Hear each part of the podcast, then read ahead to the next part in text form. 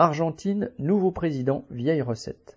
À la mi-novembre, le futur président argentin, Javier Milei, qui avait promis tronçonneuse à la main de découper la caste politique et le poids de l'État dans l'économie, est allé s'afficher à Washington.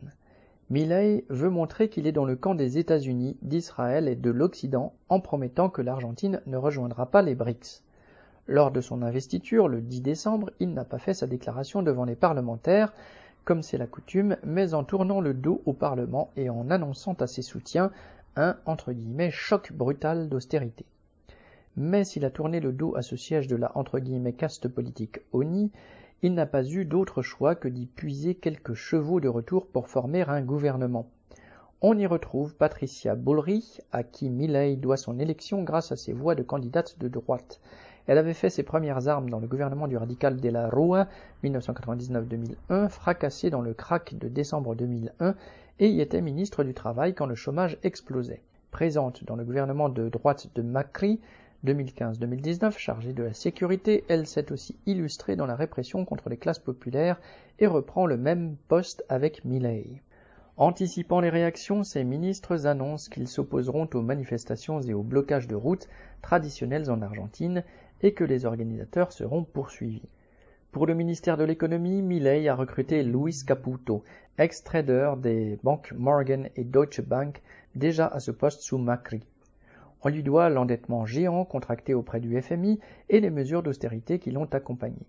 Pour l'épauler, un de ses pairs, Santiago Basili, va diriger la banque centrale qui ne disparaît pas contrairement aux promesses de Milley. De même, ce qu'il appelait le entre guillemets excrément, le peso, n'est pas remplacé par le dollar. En revanche, sa valeur est dévaluée de 50%, ce qui ne peut que faire redoubler une inflation déjà forte. Caputo annonce une cure d'austérité qui pourrait durer deux ans et peut-être plus. Les subventions à l'énergie et au transport devraient être supprimées, ce qui ferait exploser les tarifs d'électricité, de gaz, d'eau, des trains, bus et métros. Il est question aussi de privatiser tout ce qui peut l'être encore, avec des licenciements prévisibles. Outre les politiciens, Milley recycle donc les vieilles recettes ultralibérales qui étaient déjà celles des militaires pendant la dictature 1976-1983 et du gouvernement Menem 1989-1999 qui ont conduit au crack de 2001 et qui pourraient avoir les mêmes effets. Le nombre de ministères ayant été réduit de 15 à 8, ceux de la santé, de l'éducation, du travail et de l'énergie, entre autres, sont devenus de simples secrétariats d'État et des postes de fonctionnaires sont menacés. Le syndicat des travailleurs de l'État estime que près de 100 000 postes pourraient disparaître. Une partie de ces annonces doivent encore être entérinées par le Parlement où Milley n'a aucune majorité. On mesurera bientôt le degré d'opportunisme des parlementaires. Les centrales syndicales, pourtant proches de l'opposition péroniste, disent préparer une réponse unitaire face aux attaques annoncées. Milley a aussi choisi une vice-présidente, Victoria Villarruel, connue pour sa complicité avec les militaires qui, pendant la dictature, ont assassiné quelques 30 000 opposants, dont un tiers d'ouvriers.